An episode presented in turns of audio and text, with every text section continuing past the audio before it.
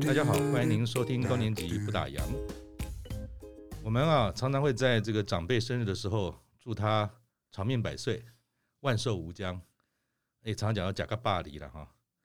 可是呢，一直到我们自己啊，包括我已经快六十岁了，在走在成为老人的路上啊，才发现说，其实啊，讲巴黎或者长寿啊，不一定是一个祝福。我们要活得很久，可是如果少了健康，少了经济，少了感情上的这个支持啊。活得久，其实有点也是蛮嘎嘎的一种事情哈。我们都很喜欢日本，日本啊，六十五岁以上的人口已经占了全国总人数有三成之多了哈。它已经是一个超高龄的社会。那台湾目前啊，六十五岁的人口啊，只占了一成六左右。但是我想，台湾未来成为超高龄社会遇到的事情啊、问题、现象，其实在日本都已经上演了，不是什么新鲜事了。我们今天邀请到的来宾啊，是一本新书，这本书叫做《当我们一起活到一百岁：人生百年时代，日本教我们的那些事情》的作者福泽桥。他本身啊对日本十分熟悉，他把这些年来啊他所观察到的高龄化日本社会发生的状况呢，都放在这本书里面。那我们今天就一起来听听就所观察到发生了什么事。今天的日本就是未来的台湾。我们欢迎福泽桥，就你好，Hi Simon，然后各位听友大家好。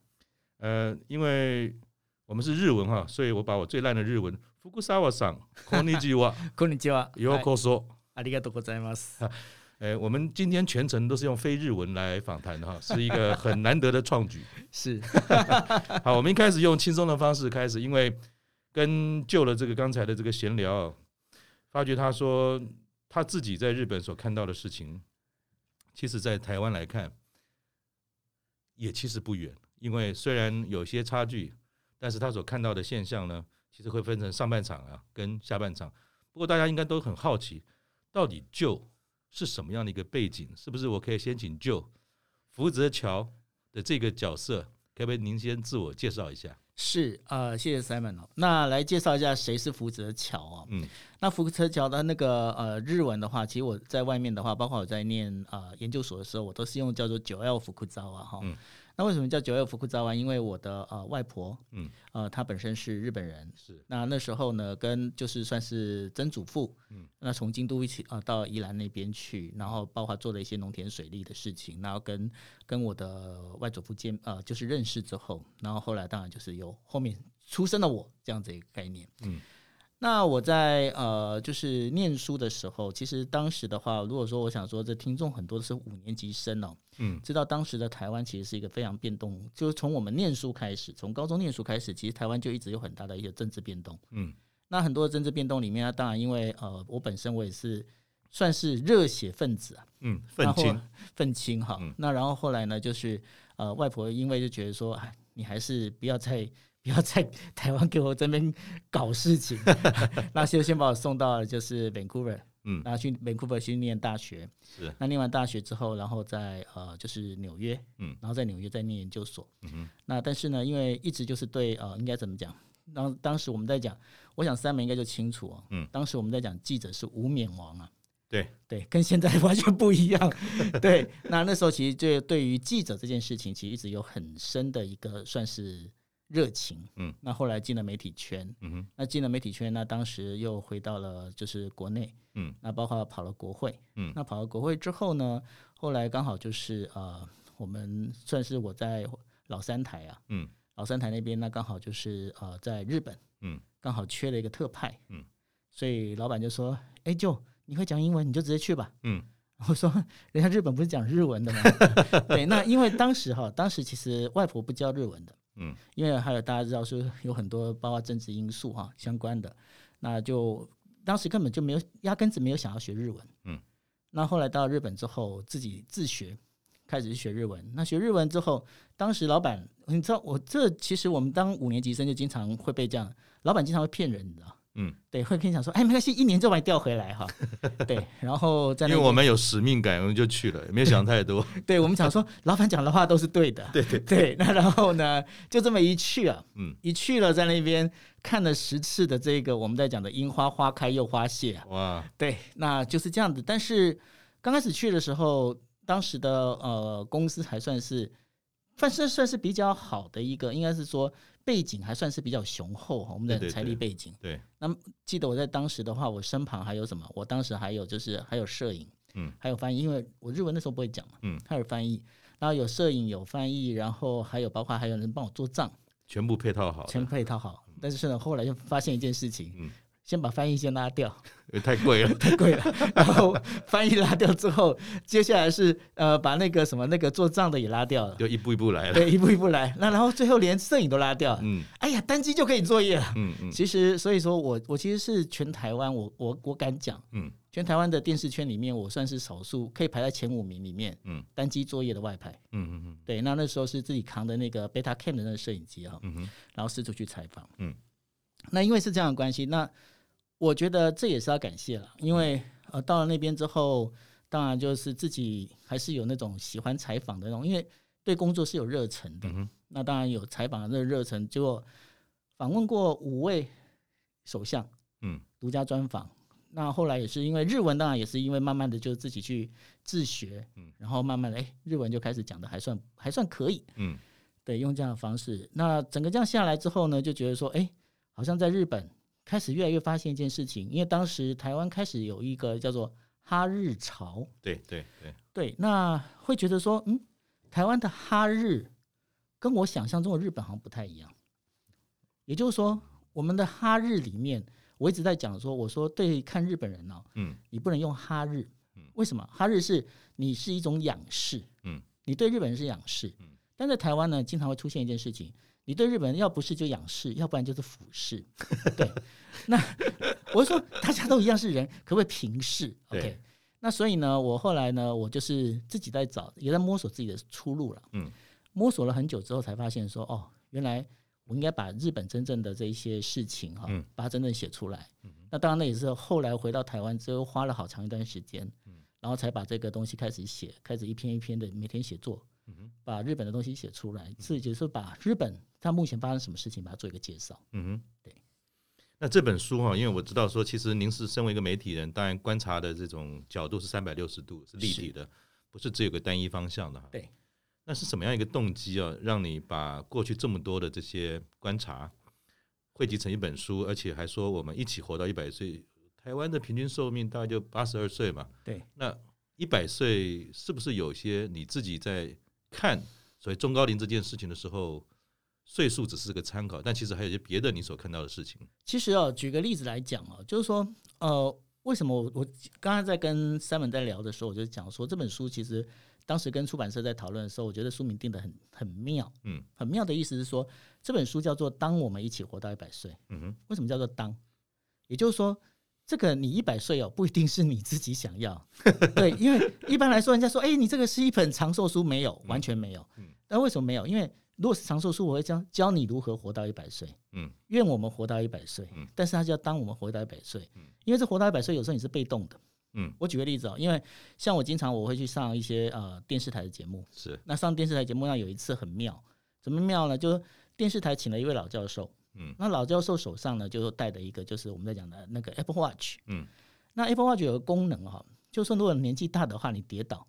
它会响，对对对对。那那一次的录影，因为大家进去录影之后，当然手机都要关静音啊等等之类。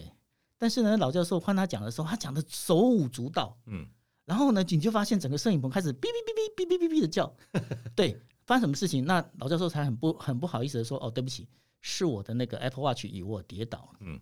我举这个例子要讲什么？在讲就是说，因为我们现在身上有很多的科技装置，嗯，让我们呢可以去避免很多的意外。嗯，所以当你今天你过去可能是会因为意外，嗯而你可能就是你的人生就我们在讲的，我经常讲这叫 check out 嘛，哈，嗯嗯，你就被 check out 掉。但是你很多时候你无法那么容易被 check out。嗯嗯，那这就是为什么我在讲说，那当我们活到一百岁的时候，人生都开始越来越变长的时候，那大家有没有想过，过去过去你的这种人生的这一种所谓的一种生活的 pattern，嗯，到底对或不对？嗯，为什么叫说过去的人生 pattern？嗯，就是我们在过去里面，我想说大家可以把它闭起眼睛来哈，在听广播的，在听我们这 podcast 的时候，可以闭起眼睛来去想一件事情：你是不是从小出生之后，爸爸妈妈告诉你说，好好的念书，先不要谈恋爱。你到了 二十岁之后，那个等你今天你你去找到一个好工作的时候，你就可以娶到一个好老婆。嗯。好，所以我们在出生到二十岁那个 pattern 是我们要好好念书。嗯到了二十岁一直到六十五岁的时候，我们如果好有有运气好的话，我们找到一间不错的一个，比方说你不小心进到台积电，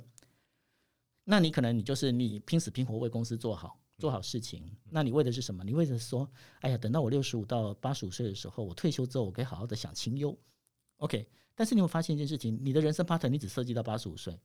那我只问一个问题：万一你不小心活到一百岁的时候，你剩下十五年，你计划了没有？没有人告诉你可以做什么，怎么办？是，那这就是一个很，这就是一个让人家很紧张的问题啊。嗯，那这么紧张的问题里面，日本它现在已经发生了。嗯，那我经常在讲的，现在日本就是未来的台湾。对。那如果说日本它已经发生的状况，那我是不是应该把日本它现在发生的这一些问题先提出来？嗯。那只要告诉大家一，只要给大家带来一个 message，什么 message？嗯。过去的三段三段式的人生规划，嗯。已经不对了，你必须要改成两段式，嗯哼对。所以在你观察这过程当中，哈，有没有什么我们可以先破这个题、破这个梗？嗯，我们常常说老的时候大概要几个东西嘛，一个是要有老本，对，一个要老友，还有一个是老伴，是。那这当中的说明几件事情，可能在经济面向上、健康面向上，还有所谓情感支持上，哈。那我不知道说，在我们常常有时看日剧，或者说在看这些日本的消息的时候，其实日本的经济从泡沫化之后一直蛮严重的，然后有很多的啃老族也出现了，就是老人又拖垮经济哈，可是老人好像也是家中经济的来源。那台湾的少子化也越来越严重，小孩子也买不起房子，其实跟日本很像。那我不知道说，从你看到，当我们面对的年老真的要活到一百岁的时候。这些经济的事情在日本是怎么样发生？又有哪些东西可能也是会对台湾产生未来的推测性？也有可能大家要注意的嘛？钱哦，不是万能，但是没有钱万万不能。对对对。那所以呢，我们在讲的就是说，当我们这活到一，我们现在人生要活到一百岁的话，你要先把你的这个财务规划要先做好。嗯、那我现在讲一个比较重要的一个重点，就是说，我觉得刚刚 Simon 讲到一个非常重要的几个点。第一个，你必须要有钱，那你必须要有老伴哈。嗯那你今天的话，我们在讲说老伴这件事情其实非常重要，因为日本他们现在出现一个非常大的一个状况，叫做孤独死。嗯，对。那为什么叫孤独死？那孤独死它本身其实现在最常发生的，我经常我在跟很多朋友，很多朋友看完我的书哦，嗯，我说这本书其实适合哈，嗯，不是适合女性看而已，还适合女性拿给你老公看。男人不喜欢念书。对。那为什么适合女性拿给老公看？因为日本现在有个名词叫做熟年离婚。嗯，对，那什么叫熟年离婚？我大家可以跟大家讲，如果今天这些话讲完之后，大家觉得说，哎，你好像有敲到我家哦，赶快去买这本书来看。为什么呢？因为呢，这当中你爱看了，就是有时候我们在讲说，我们在讲说这五年级生啊，嗯，出生的时候，其实我们那时候我不晓得说，Simon 有被这样教育过。那像有一些比较传统的家庭就有这样教育，就是说，反正呢，家里就是男主外女主内，嗯，对不对？我今天老公在外面打拼赚钱。你老婆在家里面，你把家里顾好，把这家整个小孩子照顾好就对了。那所以呢，在日本这样的一个传统概念非常的严重。那非常严重的一个状况之下呢，好，那这这就很妙了。怎么样妙法呢？就说，哎，这老公呢，他每天就是你看到早上哈，他每天的一早上就出门嘛，哈，出门到公司，他可能就晚上还加班。然后可能还跟同事来个二次会、三次会，在我最后才吃碗拉面才回家。回到家里面洗完澡之后啊，然后就跟老婆讲说：“哎，那个啤酒拿过来我喝一下。”对，大概他就是他回到家对他来讲，家就是让他休息的地方。但是老婆就不能休息了。老婆就不能休息。好，那这样的一个事情里面，老婆她就隐忍。为什么？因为她要照顾家里，要照顾小孩，要把小孩养拉拔长大嘛。啊，这样拉拔长大之后，等到老公六十五岁退休的时候，嗯、小孩可能都已经就是这个家已经变空巢期了，嗯、因为小孩也都已经长大各自独立了。嗯、好，我跟你讲，这时候是情势逆转。嗯，什么情势逆转？当老公就退休之后，发现一件事情，老婆平常在我这个没有没有上没有就是没有不在家的时候，她可能旁边有一些三姑六婆的好朋友。嗯，她的她的朋友群非常广。嗯，但是我发现我退休之后，我们在讲人高高端老狼，对，因为我们经常讲一句话，有没有人走茶凉啊？对啊，你今天你职场，你今天你做的再好，做的再高位，当你今天离开了这职场之后，老实说，那个这个这个我必须讲，这个是职场上的一个非常 非常非常现实的事情。你真的要，你真的要如何去展现你自己的一个 power，不太可能了。因为名片已经变成只剩下悠游卡了，没有名片了。是的，这完全正确。那因为这样的状况里面，那你也你自己也不好意思说，哎呀，我都已经离开公司了，我也不好意思再去跟人家打屁，因为人家还是忙。啊，对不起啊，科长，对不起，呃，这个呃副总，这个我我可能要忙了哈。他嘴巴还会叫你副总，叫你科长，其实他早就不把你当副总当科长了，因为你早就不是了嘛。好，那这样关系，那最最后他只好回到家。回到家之后，老婆说啊，那个。你要喝茶，你要喝啤酒，自己去拿，自己在冰箱哈。那在那个喝茶的话，在那个柜子里面，他才发现一件事情，柜子哪一个柜子放在哪？那到底是要先放茶叶，还是要先烧热水？所以最熟悉的家，其实变成最陌生的地方。是，那而且呢，而且老婆老实讲，老婆已经没负担了，小孩都已经长大了，不是？那老佛就想说，老娘帮你做了这，我已经买单了，请你不要再来烦我。对，那最后最后造成的状况就是怎么样？最后造成的状况就是说，变成女性，女性她就本身呢，她就开始就她会过去找她的一些，我们在讲手帕交也好，姐妹淘也好，他们可以开始去旅行。可是男性呢，他出现的问题就变成是，他完完全不晓得该怎么办。那久而久之呢，这个两对这对夫妻哦，相看两讨厌。对，然后就觉得说，你怎么连这也不会？你怎么连那也不会？那老公就觉得说，啊，这以前不是都你来帮我做的吗？以前是以前，现在可是现在不一样了。那所以在这整个一个情况之下，那最后呢，就变成造成离离分离婚。那造成离婚之后，就出现第二个问题了。他就发现一件事情，这个老公他本身就会出，他就开始讲，我是不是我的人生是不是做错事了？对，那做错事之后，然后他更不敢去外面交朋友。更封闭，更封闭，那他就会待在家里面。那待在家里面，万一一个不小心一个踉跄，那会发生什么事情？他可能就是在浴室里面跌倒，嗯，可能就没人理他，嗯哼，那没理他，他就这样，我们在讲就 check out 了，嗯哼，那在这个 check out 里面，他就整个这个孤独死就是这么来的，嗯哼，所以在日本里面，在孤独死孤独死的人群里头啊，我们先撇开年轻人不讲，年轻人其实有年轻人另外的一个故事，嗯哼，那老年人里面的话，其实男性的孤独死的比例远远高过女性，嗯哼。的原因其实就在这一边，因为他缺乏社群的生活，可能也缺乏自信，也找不到自我了。对，这就是刚刚 Simon 讲的，你找不到老伴。那这个老伴其实不代表就是说一定是伴侣，不一定是伴侣，不一定是伴侣，而是你自己的朋友。那因为你，你如果你不不去培养你的兴趣的话，你不去广泛的去有一些其他的一些爱好的话，嗯，你可能就因此就没有朋友。那是不是这也从就你这样的一个说明，从这个现象哈，又带到你书中有讲到一个概念，叫做暴走老人，就是。他可能在家庭面或自己变得相对比较怎么讲孤单孤独的时候，或许他的情绪上也会做些变动了。那暴走老人又是什么样的概念呢？暴走老人呢、哦？这这这一篇里面，他大概提的会有两个重点哈。第一个重点在讲的就是说，他因为他在这整个一个算是家里面得不到温暖，嗯，他开始一一种人是完完全就我刚才提到的，他开始会内敛内缩，他会待在家里面再也不出门了。那另外一种人他会怎么样？他开始开始出去了，他走出去开始当成什么？当成纠察队哦，对，当什么纠察队？他开始，比方说像呃，过去疫情刚开始的之前，日本呢，他们有一一种叫做，因为他们的那个消费税，嗯，从原来的八趴要调到十趴，对，那八趴调到十趴，那当时为了让整个等于说社会能够 smooth 的可以接触，嗯，所以呢，他们有一个规定，你到便利商店去买啊。你如果在便便利商店里面内用的话，嗯，是要十趴，嗯，那如果你是 take out 带走的话，那是八趴，嗯，但有很多人就是贪小便宜嘛，店员就问说，哎、欸，那个 Simon，你是要在内用还是要外带？嗯，那 Simon 就想说，今天口袋刚好 软囊羞涩，外带外带外带，对，要讲外带，可是外带讲完之后，其实想，哎，那就偷偷的看店员没看，他就坐在那边，那。因为对日本来讲，其实就跟台湾一样。我们想说，台湾过去不是有那戴口罩，然后在便利商店。对啊，对啊，对啊，对啊。对，那所以便利商店的那个店员，他们也是睁一只眼闭一只眼。嗯。哎，这时候那个暴走老人就出现了。嗯。他就开始，他会其实他就他就坐在那一边哦，他就坐在那个位置里面。嗯。他就盯着每一个人。嗯。他看 Simon，然后居然跟店员讲八趴。嗯。就他就坐在位置上。嗯。他开始会先去跟店员讲。嗯。哎，那个男的。嗯。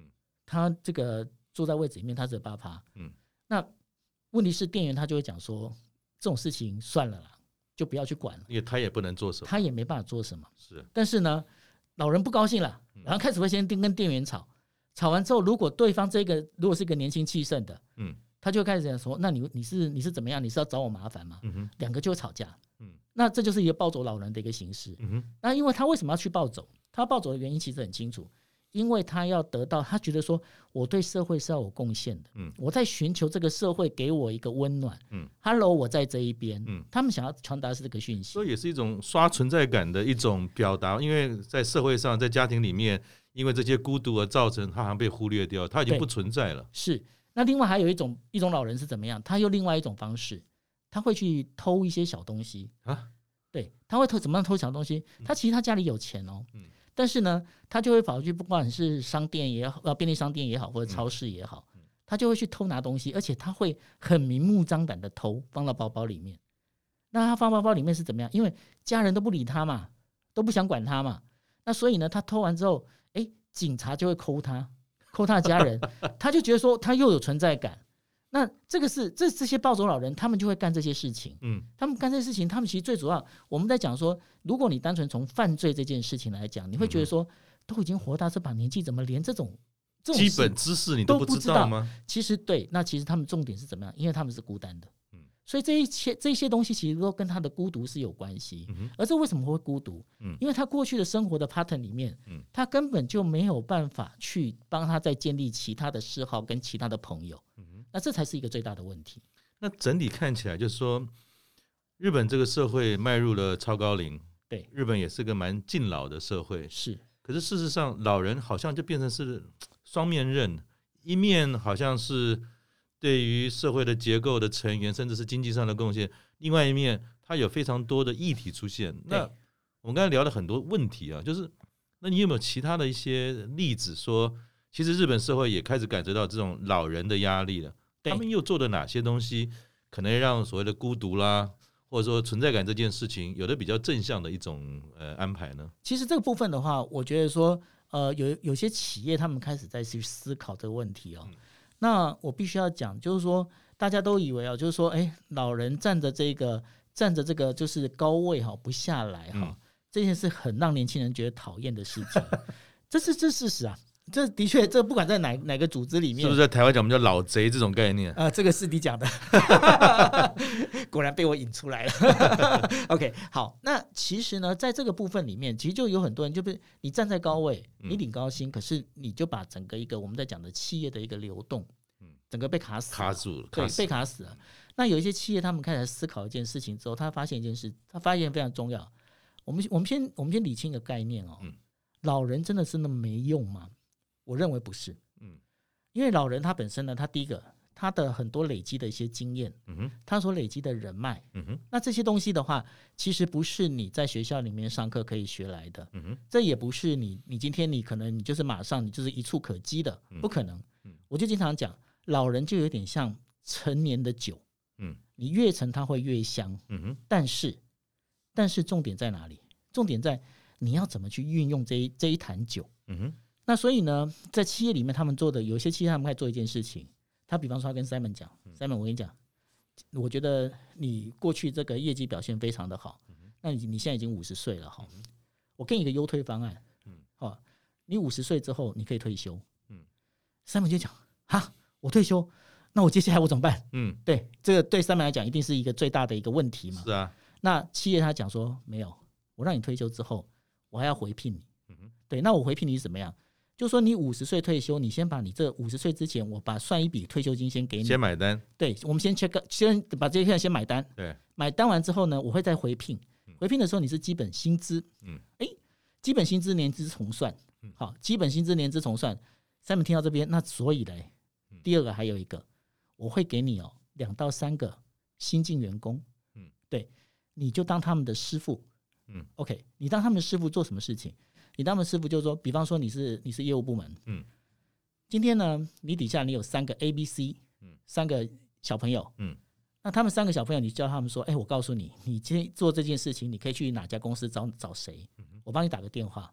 三门要不要每天上班？不用，他一个星期可能进公司来个三天，嗯或是两天都可以。嗯，你但是呢，你今天你底下小朋友他们必须要去跑业务去做，最后一个月里面，这一个月里面，这个小朋友跑出来的业绩当中的十趴回到 Simon 的口袋。哦，那么好啊。对，回到 Simon 的口袋。OK，现在已经有企业在想这件事情。那我们在讲这件事情，我我觉得它是一个非常完美，在解决我们在讲高龄化这件事情。为什么？第一个，因为 Simon 他可以因为这样关心。他有更多的时间去学他过去只为了要赚钱，在五十岁之前，他只为了要赚钱，他没有办法去学的他的兴趣，新新的兴趣或新的技能。对，比方说，也许他想要，他从以前他就很想要拍电影，嗯，他可以去进戏剧学校，嗯，他可以去学拍电影，嗯，也许他就是下一个张艺谋，嗯，有可能，嗯，那然后呢，他在其他时间里面，因为第一个，第二个，公司有付给你基本薪资，你的基本生活费不用担心，嗯，那第三个。你今天你说，哎，Simon，你把你的人脉给，就是赶快给这小朋友。Simon 也会问啊，哎，那这人脉都是我以前好不容易累积下来的，我去跟客户把弄出来的。对对对，对我累积出来的东西，我怎么可能这样随便给？但是你今天给小朋友越多，他今天业绩越好，他就回馈到你身上，自己也受惠。对，那对于企业来讲，今天 Simon 的东西是可以延伸的。那延伸之后，小朋友在小朋友是站在 Simon 肩膀上。再去往上去叠业绩，而不是再从平地开始走。嗯哼。那对于企业来讲，我我企业当然是可以成长。嗯哼。所以日本企业他们现在在思考的就是说再回聘这样的一个制度，而且目前呢有几家大公司哦，包括像 NEC，他们都开始在思考这样的一个做法。对，那我觉得这是一个，就是说如果有一些企业老板，我觉得这是一个很好的方式。这除了可以让你的员工的那个年轻化，可以年轻之外，你还解决掉一个问题，因为其实对企业来讲，它另外一个最好的问题在哪里？五十岁让 Simon 先离职，把先退休，嗯、跟六十五岁让 Simon 退休，退休金差很多哎。一个是成本的问题，另外一个就是说让年轻人看到希望，就说哎，呃，终于有可能我不用再等十五年，只要我努力，可能再个四五年，我就有机会扮演更高更重要的角色了。是，其实新陈代谢，新陈代谢嘛。对。有的时候公司留人才也不是只有靠薪水，还是靠一个职场上的愿景跟希望嘛。没错，那所以用这样的方式在走，其实我觉得这是未来一个非常重要的一个我在讲的，就是企业文化哦。未来可能会演进成这种样子。那这样如果演进成这样子的时候，其实就换成另外一个喽。我们过去我刚才在讲的，就是说人生的 pattern，三个 pattern 是对的嘛？我认为不对。我认为你就是从五十岁开始切割。五十岁叫人生上半场，五十岁叫人五十岁之后叫做人生下半场。那在下半场的时候你要做什么？你就开始去学去做你有兴趣的事情。但是刚刚就在讲一个大前提，你在五十岁之前，你有没有办法累积到支撑你五十岁之后，你要做这些事情的一个基础基础最基础的一个动力？你如果有办法去累积到你这最基础的动力的话，你要去做这件事情就可以。当然，你如果运气好，你找到这样的企业是 OK。那如果你没办法找到企业的话，那你今天你要开始去思考，我的人生 pattern 是不是应该这样做？我举一个例子，有一个呃一样是做业务的人哦，嗯那然后他是他以前在卖什么？他在卖切割竹子，竹子对，切割竹子切割器，嗯他是那个切割器的业务。那他卖那一竹子，他因为最近第一个就是因为其实竹子对一个整个我们在讲生态的危害其实蛮大的，嗯因为竹子它本身的那个呃吸水层很浅。嗯它根又散播的很快，很容易破坏其他森林。嗯那所以呢，他在卖这竹子之后，他发现一件事情：这竹子越长越快。那如果竹子只是切割，然后现在用到竹子的这些东西好像越来越少，你除了做竹筷之外，好像没有其他的了。那他就在想说，有没有什么更快可以去让竹子发挥更大效能的方式？那于是呢，他在呃六十五岁他退休，他退休之后，他去考了京都大学的一个呃，就是算是一个研究生。他考研究生去研究什么？他在研究竹子里面的那个菌，怎么去把它做成粉末之后，它能够当成肥料，然后促进食为植物的生长。结果呢，他去做了这件事情之后，果然让他研究成功。那他的做法是怎么样？因为他为什么要去京都念这样的一个就是学校？而他不是说去找京都的人来合，京都大学的人合作。最重要的问题在哪里？因为他做这些东西，他只要去念京都大学，他是研究生的话，他可以用到京都大学的研究室。哦，OK，就是轻资产的某一种创业概念。没错，的确就是这样子。他就用这样方式，然后他开始去研究，因为他这个想法并没有，目前并没有任何的人，过去并没有任何的人去想到这件事情。于是他做了这件事情之后，他把他研究完之后，他后来自己出来开公司。他现在已经呃八十五岁，但是他现在公司继续在运作，二十几个人，然后等于说每一年的那个营业额大概就是三到四亿日币。所以是不是这样讲？我们常常看叫做新创公司，新创公司好像我们印象中都是一些所谓的小屁孩、年轻人做的事。但是事实上，在日本的例子是五六十岁可能还算年轻，是只要你有丰富的经验跟社会上的支持。其实这边中高龄创业是相当普遍的吗？其实哦，其实我非常鼓励中高龄创业。怎么说？你要说我好不容易老本了，我存了这些钱，万一不不啊，结果呢，钱亏光了，我不是完蛋了吗？我们要想一件事情：创业为什么要创业？创业是解决你现在这个时代眼前所遇到的问题。嗯，那我想请问一个问题。如果小这个小朋友们，我 我不太讲小屁啊，万一我怕万一都有人听的话，到时候被延上。对是是是是，抱歉抱歉。对，那然后呢？如果是小朋友他们他们今天来创业，他怎么会知道说 Simon 每天他就是要戴两副眼镜出门？因为近视跟老花，我就是要看近的东西，我必须要换眼镜我才能看。你不晓得你你不晓得这个困难在哪里？我不小心被你看到我戴两副眼镜来录音。对，那所以为什么要举这个例子？嗯因为呢，日本有很多很好开发。我跟你讲，他的老花眼镜后来卖的超好，而且连渡边谦，嗯，都是当他们的那个代言人。嗯他怎么卖的好？我举个例子就好。他们有个功能，绝对你今天没有切身的经验，你绝对不会想到，嗯，就是被你坐在屁股底下压不坏。你讲了个重点，因为。我们如果不配多焦距的话，满街、满地、满床都是呃呃眼镜，常常就不小心完了。为什么我会做到它？对，你看，没错。你看讲完之后，Simon 就心有戚戚了。你们看，我想大笑。对，那像这些东西，我在想，小朋友他们知道吗？他们不知道，不太容易，因为生活中他遇不到，因为，因为那不是那不是你本身的，你就是你生活所会遇到的一个场景嘛。对对对。那我们换个角度，像有一间呃呃出租车、计程车公司也是一样。嗯。他到了乡下去，他做了一件什么事情？这个老板他就干脆，他创业之后，他把这计程车，他做他不做计程车，他做什么？他做有一点计程车加上巴士。嗯为什么？因为他每一个计程车是定点的。嗯定点在做什么事情？因为在我们在讲说二线城市，尤其乡下的地方哦，老先生老太太他们其实他们出门没有脚，其实很痛苦。对啊。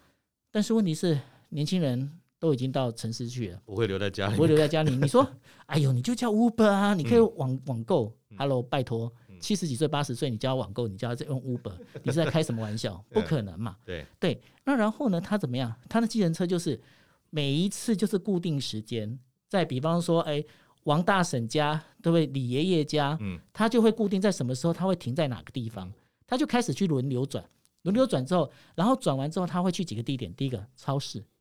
药局、药局、医院，对，他就去这几个地方，因为老人家就是需要去这些地方，老人的观光景点。对，而且还有一点，当他车子这样载的时候，因为他是共乘制，嗯，刚共乘制的时候，今天哎，王大婶、李大妈坐上车子，会不会在车上聊天？会，还有朋友，对，还有朋友，他是不是解决了这个问题？是。那我们在讲今天年轻人，他可以去想到这个点吗？他想不到。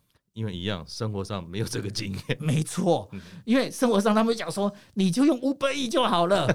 对不起啊，真的没办法。对，那所以呢，我们在讲说，为什么我会很鼓励哦？就是说，当我们今天，如果我们今天把人生我们切成上下两场的时候，就是说五十岁把它切开上半场跟下半场的时候，我们要去思考的是，下半场我们到底要做什么？那。我就在讲，我刚才跟 Simon 在聊的时候，我说我们的听众里面，我觉得说这有很多我想要传达的一个故事在里面，就是说，我说现在还来得及，嗯，来得及是什么？赶快去培养，培养你自己的兴趣，什么都好，不管你是什么兴趣都好，你爱唱歌剧也好，你爱跳舞也好，你爱骑车也好，你爱做什么都好，你去想一个东西，因为你的上半场，你的五十岁之前，你已经为你自己出生到现在，你为你的人生已经做了很多的事情了。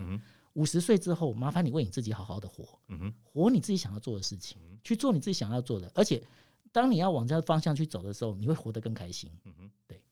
所以，我想刚才 Joe 哈也提到了一件事，虽然我们今天谈的题目很多都是跟 Joe 在日本所观察到的这些现象，但 Joe 是比较正面的态度。他刚才开始一跟我聊了，他说。我们今天谈的不是问题，我们谈的好像是从一个生活模式之下所看到的态度嘛，哈。对。那我想最后的一点时间哈，也想跟大家来聊聊 Joe。我们说 Joe 其实他是一个愤青，然后又花了很多的时间在媒体圈，又在呃日本，呃有带了这么多的这个时候的观察。是。可是事实上，当他从日本回到台湾之后，其实 Joe 也有一段开始在摸索，他在重新去思考他过去的所谓的 pattern 的形式哈。那其实我们的听众虽然有不少都是五十岁以上的，但其实也有蛮多四十岁左右。那我不知道说你自己哈，在当时四十岁的世代哈，如果今天重新看你从原来一位正直的工作哈离开了，回到了台湾，一路走来到今天，你从四十几岁一直走到现在的这个历程，怎么样从你过去的媒体人？是一种 pattern，现在还是媒体人，又走出了另外一条路，可不可以跟大家分享一下你这一路走来的历程，跟有哪些启示吗？OK，谢谢 Simon 哦，就是说，呃，我觉得当媒体人哦，我觉得我是那种比较老一辈的媒体人，老一辈媒体人，我必须要讲的就是说，第一个，我我们真的是心中，我们就觉得说，我们手上拿那支笔啊，我们自诩是手持千秋笔，嗯。对，我们觉得我们所讲的每一句话，每个重，就是要对社会要有改进，嗯哼，要有一些进步，使命感跟责任。对，那那时候真的是视金钱如粪土，真的是这样，真的是视金钱如粪土。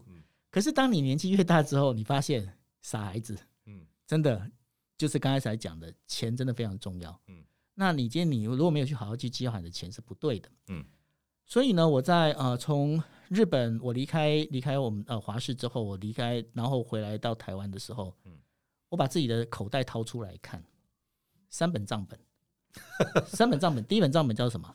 叫做你的实际的存折，你会发现存折好好少哦，钱真的超少哦，OK，真的很穷，你知道吗？第二本存折是什么？人脉存折。哦，那我人脉存折很丰富，是超级丰富。嗯，那第三个呢是经验存折，嗯，经验存折也很丰富。嗯，但问题是这三本存折里头啊，它有没有办法共通？嗯，是我一直在思考的。嗯哼，那因为当时因为我的人脉存折很丰富，因为我不管说我在台湾或者在呃就是日本，我的人脉都很广。嗯哼，但是我回到我刚才在讲的，其实当时对自己自己有一个呃对于媒体人的一种期许跟自诩哈。嗯哼。不太喜欢用人脉，因为我会害怕，还是那是一种职业上的一种敬业下的一种恐惧？我不知道。那其实呢，这个我必须讲，这是我自己，我必须讲，这是我自己过不去的那个坎，一个坎。对，我过不去的坎，为什么呢？我举个例子来讲，大家现在可以，如果大家可以去问的话，其实包括了现在，包括呃，可能是富邦也好啦，然后星光三月也好啦，等等这一些。大的这一些呃，等于说财团里面的这一些呃后辈们，嗯，其实跟我都很熟，嗯哼，那很熟。但是问题是，我一点都不敢去找他们。我不敢去找他们，原因是因为，因为大家会想说，你去找他们，可能他们可以帮你安排个职务啊什么的，你也不用，你那个你那个什么，你那个实际的存折那个钱就可以多了哦。嗯，可是我就觉得，如果人家会觉得你需需要你，他就会来找你。嗯，如果人家没有找你，表示他不需要你。他不需要你，我们当朋友就好。嗯，我们不要，我们不要去麻烦人家。嗯，这是我自己心里面我给自己的那个，我算是我给自己的一个坎，这个坎我一直过不去。嗯哼，那所以我我就一直都没有。那我就想说，好，那我自己我自己来，我自己来搞一些东西好了。嗯哼，所以我开了两次公司，哇，然后倒了两次。对，那开两次什么？第一次是在呃电子书刚那时候刚回来的时候，电子书刚也还起来嘛。那然后在想说。哎呀，那我再做电子书好了，PDF 档做好，然后上传应该很快哈。是啊，后来发现，哎，电子书真的没那么简单了。嗯哼，好，那那那就是已经赔了一屁股债了。本来存折财富存折已经很少，已经够薄了，对，又变得更薄。好，那后来呢，就想说，好，那如果这样的话，那也许来开个旅游中介公司，也许是可以，因为在日本嘛。嗯哼，后来他发现一件事情，这个入这个门呐，嗯，太晚了。嗯，因为呢。我们在讲那时候有很多的旅游部落客哈，嗯，那然后人家呢，要不就是年轻貌美，嗯，要不就是会吃会拍，嗯，那跟我们这种，我们自己还有我们自己的一个怎么讲放不下的身段，嗯，好像怎么做就输人家那么一一砍。嗯，好，那那时候怎么办？那本来其实有，其实有一有一段时间非常沮丧。嗯，那一直沮丧，然后其实那时候就用 Facebook。嗯，在 Facebook 上面呢，就经常会看报纸，因为毕竟当媒体人嘛，每天读报纸，因为我每天大概要读呃四份日文报纸。这是你的专业。对。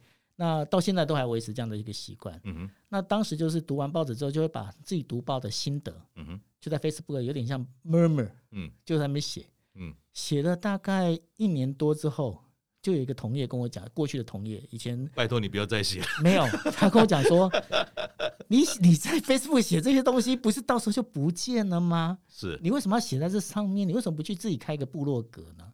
对呀、啊。那那时候那时候就启发，哎，那我想，对耶，开部落格 OK 耶。嗯哼。后来我就把我的本来是写在 Facebook 上面的东西，然后开始把它转到就是我们的部落格上面去。对。那那时候他说你赶快去开一个粉砖，那时候我又害怕了。抛头露脸。抛头露脸，记者在那边粉砖有没有搞错？然后还在粉砖上面要贴自己的文章，丢不丢脸啊？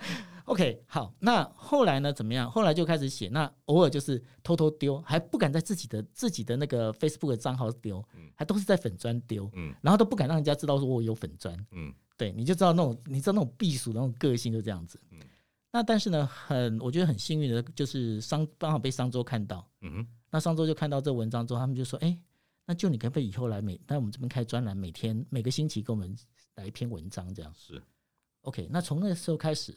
开始文章终于有收入了，终于有收入了。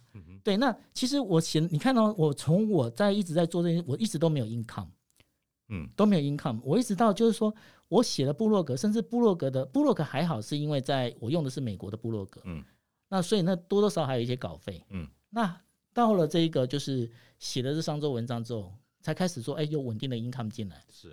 那开始有这进来之后，有了商周的露出之后，慢慢的一些其他露出就会出现，嗯哼。那露出出现之后，开始就包括了就，就、欸、哎，那内容呢，大家会有反应，又有一些反馈。那这些反反复复的周折，大概经历了多少的时间，才好像感觉那个所谓那本存折有点好像可以开始有正向的现金流了吗？我第一篇文，我第一篇在商周的文章是二零一七年，嗯，那一直到现在，那大概我们就可以算一下，一七一八一九一七一八一九二零二一二二。那你你你也说过一句话，你说不论是广播或者电视啊，都在缩编。当年呢、啊，你在你在面对这个挑战的时候，只要一出来，想要再进去就非常难。是。那这当中，我相信也有不少的挫折，或者说在思考一些新的可能，甚至士大夫的心态让你扭扭捏捏的做这些事。那你是后来怎么样克服这件事？是现实面告诉你就是这样，还是说？其实当时你在士大夫心态时候的恐惧是莫名的，是你自己给自己的设的限。你这样一路走来，回头看的时候，到底是哪个制约了你？我觉得都有、欸，哎，我觉得都有，应该是说都有的原因，是因为我刚才我刚才不是跟大家分享，就是说昭和时代的上班族嘛，嗯，那昭和时代上班族，他们可能就是一辈子他没有像我那么的坎坷，嗯，他没那么坎坷，他们可能可以顺利的活到六十五岁，就是在公司里面混到六十五岁。嗯。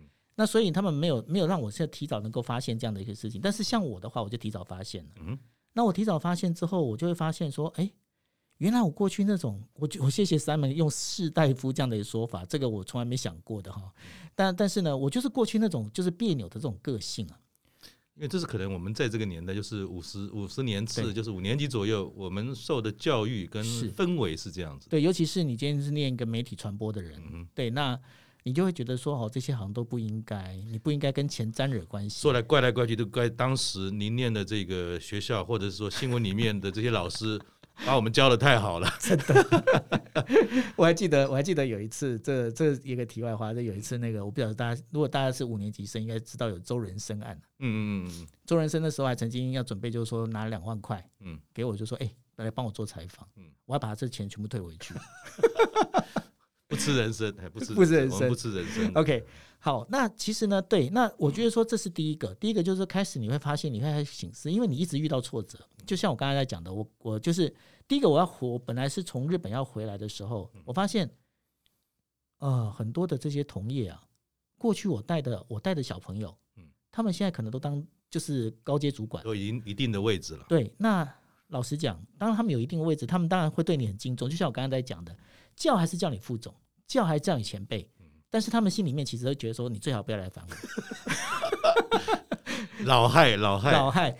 那所以呢，而且换个角度，我们我们今天讲，我们都站他的立场的话，他们假设他们领的薪水，他们如果请你回来，你可他们可能让你在做在他底下比他薪水更低的事情吗？好像也不太可能。他也做不出来，传出去江湖也不太好听。是那。这些问题里面，就变成说我没办法再回到原本的本业了。是，这也是逼着我自己去想办法去创创业，要走另外一条路。对，那创业的时候跌跌撞撞，因为我们过去就想，士大夫过去哪有在学这个怎么去柴米油盐酱醋茶？也是无冕王嘛。没错，那所以就是因为这样关系，所以就变成是你所有东西你必须重新学习。是，那我觉得我幸运的是，我在那一段时间我开始重新学习，我至少不是。等到了，就是说我过了五十几岁，我快六十了，我才发现说，哦，我该学习这些事。那因为我提前学习了，我提前做了，然后呢，我开始去摸索。大家想，二零一七年第一篇文章上了商周，一直到现在持续的一直出现。这样整个走下来，如果你没有一个持续性，那你如果没有说你对自己的这个财务是有它的需求的话，你也不会去做这件事情。对，所以呢。我我只能讲说，这当中其实是一个综合，就是说，让你能够真正的从天上下到凡间，知道凡间并不是那么的平顺，它还是有风风雨雨的。嗯，对。所以其实接地气嘛，是无冕王当久了，其实有时候忘了说，其实人间还是有很多柴米油盐酱醋茶是不能够放弃的。没错。那最后，我想是不是可以请教哈？你从一个四十岁经过这样的过程，因为中年本身听起来好像有那么一点中年危机的感觉，嗯，但好像危机你有在这个过程当中也做了蛮多傻事，是，比如说做很多免费的知识的文字传承，对，然后一直到有人跟你讲之后，才发现原来这个是可以变钱，对，变成钱又扭扭捏捏，好像这样做也不太好，那样也做不太好，那你有没有什么建议在最后给我们四十岁左右，如果不一定是工作上遇到的挑战，而是自己在人生的过程当中有了一些危机或者是迷惘。你有什么建议给他们吗？如果说呃，我我想说建议我不敢讲，嗯，但是我我可以说就是我有我的自己经验分享。嗯哼，我觉得呢，你只要存着一颗，就是真的是存着一颗善良的心。嗯，然后呢，我觉得非常重要啦，就是说你不要想去讹诈别人。不要想去讹诈别人，因为当你不要去讹诈别人的时候，别人他看得出来的。嗯哼。那接下来就是怎么样？我觉得说你还是想办法的，就是去培养你不同的兴趣。嗯哼。我举个例哦，像呃，Simon 可能不清楚，我的兴趣非常的广。嗯哼。你知道我现在身上，我除了我有那个潜水潜水教练的执照，嗯哼，我还有就是动力小船的执照，我还有国际游艇的执照。嗯哼。对，那如果我今天我不是因为出书的话。我可能我还准备想说，我是不是要去考这个飞机的那个驾照？哇，对，那因为是这样的一个所有的这事情里面，就是说，因为当时你你发现一件事情，你的时间变多了，你当你时间变多，你应该是说你可以运用的时间变多了，你就想办法去做一件事情。我可以跟大家讲，我在我基本上我每天只能写一篇文章，然后靠着文章来赚钱的时候，我去买了一艘橡皮艇。嗯，我买橡皮艇做什么？我从贡寮。嗯，下水，嗯，橡皮艇一直滑滑到芙蓉，嗯，对，知道，对。那我想问大家，大家你们没有经过从贡寮到芙蓉？你知道那一段路多坎坷，你知道吗？嗯，那路上其实我们都以为说，哎、欸，沿岸不就是河水吗？没有，有很多浅滩在那边，不只是浅滩，嗯，还有捕鱼横跨那个什么，横跨两岸的那种渔网，哦，是是是，对，那那渔网里面有一些鱼啊卡在里面，因为太久没去收，嗯。然后就卡死在那一边，那你也知道死会变成什么样子哦。嗯、那我在那一整段里面，我就从原来不同角度可以看到不同的东西。嗯、对，那用那样的那个时候在做的时候，后来就玩了什么玩什么东西？现在大家在玩 Sub，我大概是三年前就开始在玩 Sub。嗯，对，那玩了之后我就发现，哎，这还蛮有趣的。嗯，对，那这也是为什么后来呢？我其实包括了就有一些，包括跟大家在聊那个现在大家很流行的说。露营啊，camping 啊，这些东西，其实我之前都已经把东西都玩过一一轮了。嗯哼，那用这样的方式就发现一件事情，哎，这些包括旅游用品的这些人，他们会跑来找你，跟你聊的时候，他发现你都懂。嗯，那我当时为什么要做？当时只是无聊，我只是在找 找自己的一些乐子而已。其实凡走过必留下痕迹。是，那大家都会觉得说，现在呃，大家都会问说，哎，就你为什么会可以知道那么多？嗯，其实为什么我知道那么多？因为我把我很多的时间，我因为我没办法去有一份正职的工作，所以我花了很多时间，我去把我的那个视野再扩大。嗯哼。那如果说真的要给大家一个分享经验的话，我觉得，不管你今天是四十岁也好，或者是你五十岁也好，我觉得不要让你自己的就是能力受到限制，你不要自我设限。你其实你的那个未来其实无限宽广的。对，太棒了。我想今天就不只是带来一本他的书。当我们一起活到一百岁，人生百年时代，哈，日本教我们的那些事，我想我们短短的大概四五十分钟的访谈，就也教了我们很多事。那件事就是，请大家不要自我设限。谢谢就在我们结束之前呢，跟大家讲一个好消息，麻烦大家哈，在听完我们这集之后呢，能够在高年级不打烊 Line 的这个群组里面啊，分享，当我们一起活到一百岁。你觉得最重要的事情是什么？而且是现在就开始要做的事是什么？呃，有机会我们会得到旧的这本新书的证书哦。好，那谢谢大家，再次谢谢旧，很棒。谢谢。我也希望有一天能够跟你一样，不要花太多的时间在工作上面。其实闲下来了，做有意义的事，做自己喜欢的事，有一天它会回到你的身上，就像舅一样。谢谢旧，谢谢。我们下次见，拜拜。拜拜。